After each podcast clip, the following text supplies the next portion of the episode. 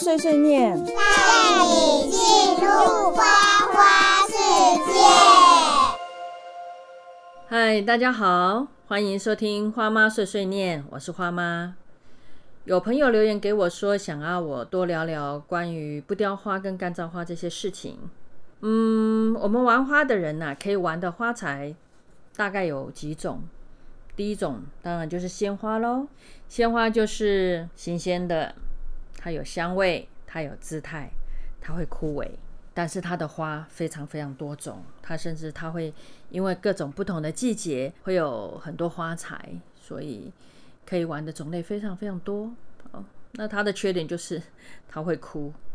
这个是让人比较心疼的地方。就是因为这样子呢，就有人想说，那有没有可以不会枯的花材呀、因而就开始有不雕花的产生。不雕花呢，它是鲜花去制作的，它是透过鲜花去浸泡药水，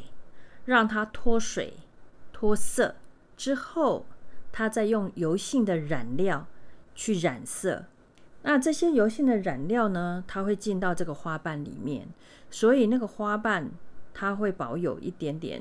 跟自然玫瑰就自然状态的样子很像的那种弹性，或者是花瓣的光泽。那因为它是染料，所以它的那个颜色很多，它甚至可以染出在自然界找不到的颜色，比方说黑色的玫瑰啊、绿色的玫瑰啊这种非常非常特殊的颜色。那它这个制作呢，就比较繁复哦，就是因为它要浸泡药水，经过脱色，然后再浸泡呃染料让它染色，那当然之后还要再必须经过晾干呐、它的手续非常繁复。这也就是不雕花为什么它会这么昂贵的原因，因为它的制作过程是比较繁复的。那大部分的不雕花都是从日本进口的，所以这也是价格比较高的原因之一。不雕花它在制作的时候，它大部分是取比较含苞的花材来制作啊，因为太开的花材，就比较盛开的花材，它制作的话，它怕经过这样子那么多步骤的制作过程，它的花瓣会掉，所以他们大部分选择的材料都是比较含苞的材料。那它完成了之后呢，花材也会比较含苞。所以后来这些玩不雕花的人呢，他就是想要让这些花大朵一点。那就会教大家所谓的开花技巧。那这个都是在推广不雕花的协会，大部分是来自日本啊，他们要把这个材料推广到到台湾来，那所以他要教大家你怎么应用这些花材，怎么呃让它有不同的花的姿态，有盛开的，有含苞的，甚至还有其他不同的加工方式。那他们在推广这个材料的时候呢，他就是在教你怎么用，所以他们就会推出课程。进一步的，他们就把这个课程包装成套装课程，或者是证照课程。那你上完这些课，你会使用的是不雕花这个花材，或者是它的其他的应用，那开花技巧等等的。那干燥花又是怎么一回事呢？干燥花它也是鲜花制作的，但是你在坊间你可以看到干燥花有有的干燥花还蛮贵的哦，有的干燥花价格就比较亲民一点。那比较正统的干燥花的制作的方法，其实是它一样是鲜花，但是它是透过干燥机快速干燥之后，去达到它脱水的状态。哦，其实花为什么会枯萎？为什么不雕花跟干燥花都必须要让花里面的水分蒸发？其实水就是让它会发霉、会坏掉的最主要因素。所以干燥花它是利用脱水的方式让那个花可以保存。那跟不雕花不一样的是，不雕花它是用油性的染剂染进去，所以它可以保持那个花的弹性。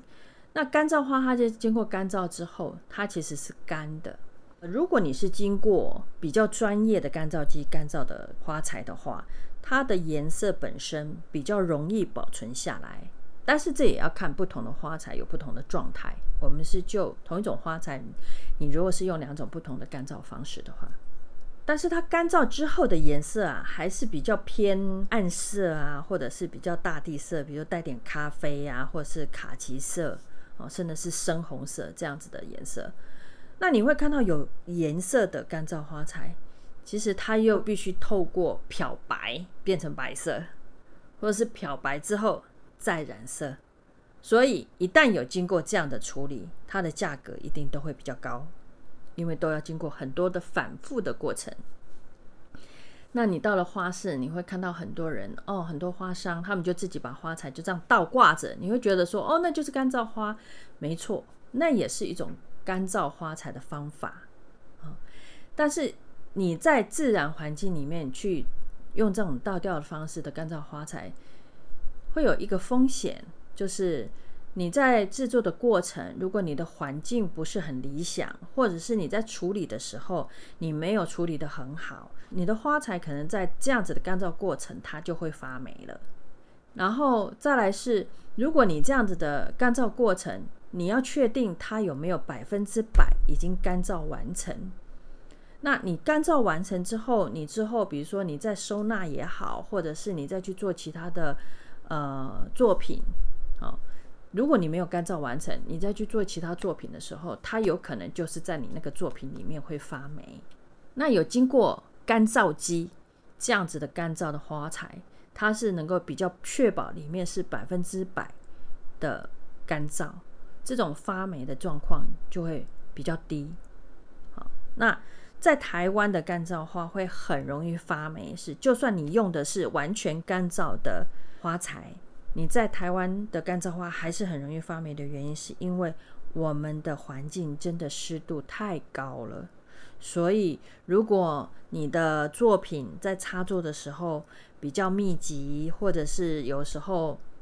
你的环境比较潮湿，然后或者是你放置的位置比较潮湿，都很可能让那个作品的保存会比较短。啊，一般正常来说，干燥花的保存期限大概一到两年。那其实你放着它在那边不动的话，它也不会。就是所谓的坏掉啦，哦，它只是呃越来越干，它会越来越干。那可能你会看到它的颜色，也许会越来越咖啡色。那它越来越干的结果，就是它会越来越脆。如果你有去触碰它或是什么的话，很可能因为它很脆就会掉落。再者一个是你要看看你的干燥材料使用的是什么，有的人会用一些水果片。在你的干燥花的作品里面，你如果使用这种水果片类的，在你的作品里面，你的发霉跟长虫的程度会非常快，有时候可能三个月到半年之间就会开始会发霉了。是因为水果片里面本身有糖分，这个糖分其实是生物很喜欢吃的东西，所以它就会很容易会有发霉的现象。有时候甚至会有小虫子，所以如果你在做作品的时候，你想要做一个干燥化的作品的时候，尽量避免使用有肉的果实类，比如说柠檬片啊、柳橙片啊，有带果肉的这种水果片。那你可以用干燥果实，比如说像球果类的，它里面没有肉的，好那种果实类的。那种 OK，但是有带肉的那种的坏掉的几率还蛮高的。那不雕花跟干燥花，它们的保存方式蛮像的。哦，他们第一个不能够直晒太阳，第二个不要放在很热的地方，会发热的东西的的的附近，比方说电视啊，或者是那种会发热的地方。再来是不要放在太潮湿的地方，比如说浴室。这样的话，不雕花的保存期限三到五年，它可能颜色会慢慢退，或者是呃花型会比较没那么挺。那干燥花的话，大概差不多一到两年。那其实你如果挂在那边不动，其实保存三到五年也是有可能的，只是它的颜色就会越来越接近大地色，就是可能你整个。都会变成比较咖啡呀，啊，那除非你用的是有染色的干燥花材，那当然它就会保有它本来的颜色，但是还是会慢慢褪色啦。那干燥花除了我说比较专业的那个经过干燥机这样子的干燥方式之外，就是刚刚有提到，就是我们可以用倒挂的方式去干燥嘛。那这种方式就几乎是人人都可以做，就是只要你家里有个地方可以倒挂的花束，好像大家都可以来 DIY。这也是为什么最近这几年那么流行啊，而且大家会觉得说，明明一束花就没有多少钱，我干燥起来一大把，为什么干燥花要卖那么贵？这个就是你在处理干燥花的时候，有专业的处理方式跟不是专业的处理方式，其实还是会有一点点不同。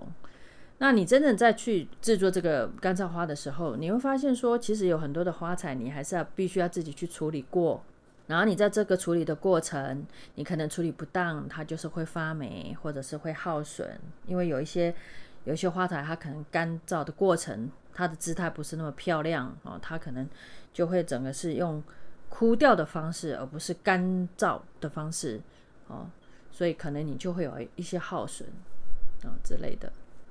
干燥花的花材呢，也是一样，它有一些限制，不是所有的花材都适合当干燥花，所以它干燥花在选择材料上面，还是远远不会比鲜花来的多。它能够做干燥的材料，可能就是那几十种，嗯，所以它的材料还是蛮受限的。啊，而且它的颜色都会比较接近大地色啊。有的人会觉得说，整个的作品就没有什么色彩。那你如果说想要有色彩的话，就是要必必须要经过染色这样子。那有人又不喜欢很染色的东西，这就很两难哦。哈，好，再来讲一下这两年又有异军突起的一种花，叫索拉花。索拉花呢，它本身的材料是天然的，它是有一种叫做通草这样的植物来制作的。那它是取那个通草的茎，然后就把它刨成薄片来制作。那要制作的花朵，它是透过这个通草茎的薄片，去一片一片的剪下来那个一半一半的花瓣的形状，然后再去组合不同的花。比方说，它是要组合成玫瑰花，那它就是要玫瑰花的花瓣一半一半一半的剪下来，然后再去组合。所以它这个花其实是透过人工去组合而出来的。这也是索拉花它为什么会贵的原因，是因为它必须要一半一半的去组合，一半一半的花瓣要去剪下来再去组合。那它就是利用这个通草它的特性，它吸水，但是它相对的挥发的也很快。然后利用它这个特性，它也可以进行染色。那刚刚讲到的干燥花跟不雕花，它们两个都是很怕水的哦，所以你在过程中它们不能碰到水，甚至完成了之后，它们也是很怕水汽。但是索拉花不会。索拉花它不怕水，甚至索拉花在制作过程，你是必须要让那个薄片湿润的，你才能够去制作那个花型。那也就是利用索拉花它有这样的特性，它不怕水，它可以吸水这样的特性，所以索拉花可以拿来当成扩香花，就是你把呃精油啊滴在那个索拉花上面，它就可以达到。当做扩香石或是扩香瓶的效果，所以现在就开始有人利用这个索拉花去放在扩香瓶上面哦。那当然它比较漂亮，它比那一支一支的那个扩香主要来的漂亮啊。那索拉花它也不怕精油，也不怕水分，所以现在就有比较多的人是拿索拉花这个特性。然后来让它有扩香的效果。那你可以把这个索拉花结合在你的干燥花作品里面，或者是不雕花作品里面，你就可以有滴精油在上面，让它有香味哦。不然永生花也没有香味，干燥花也没有香味，所以索拉花它就可以有这个功能，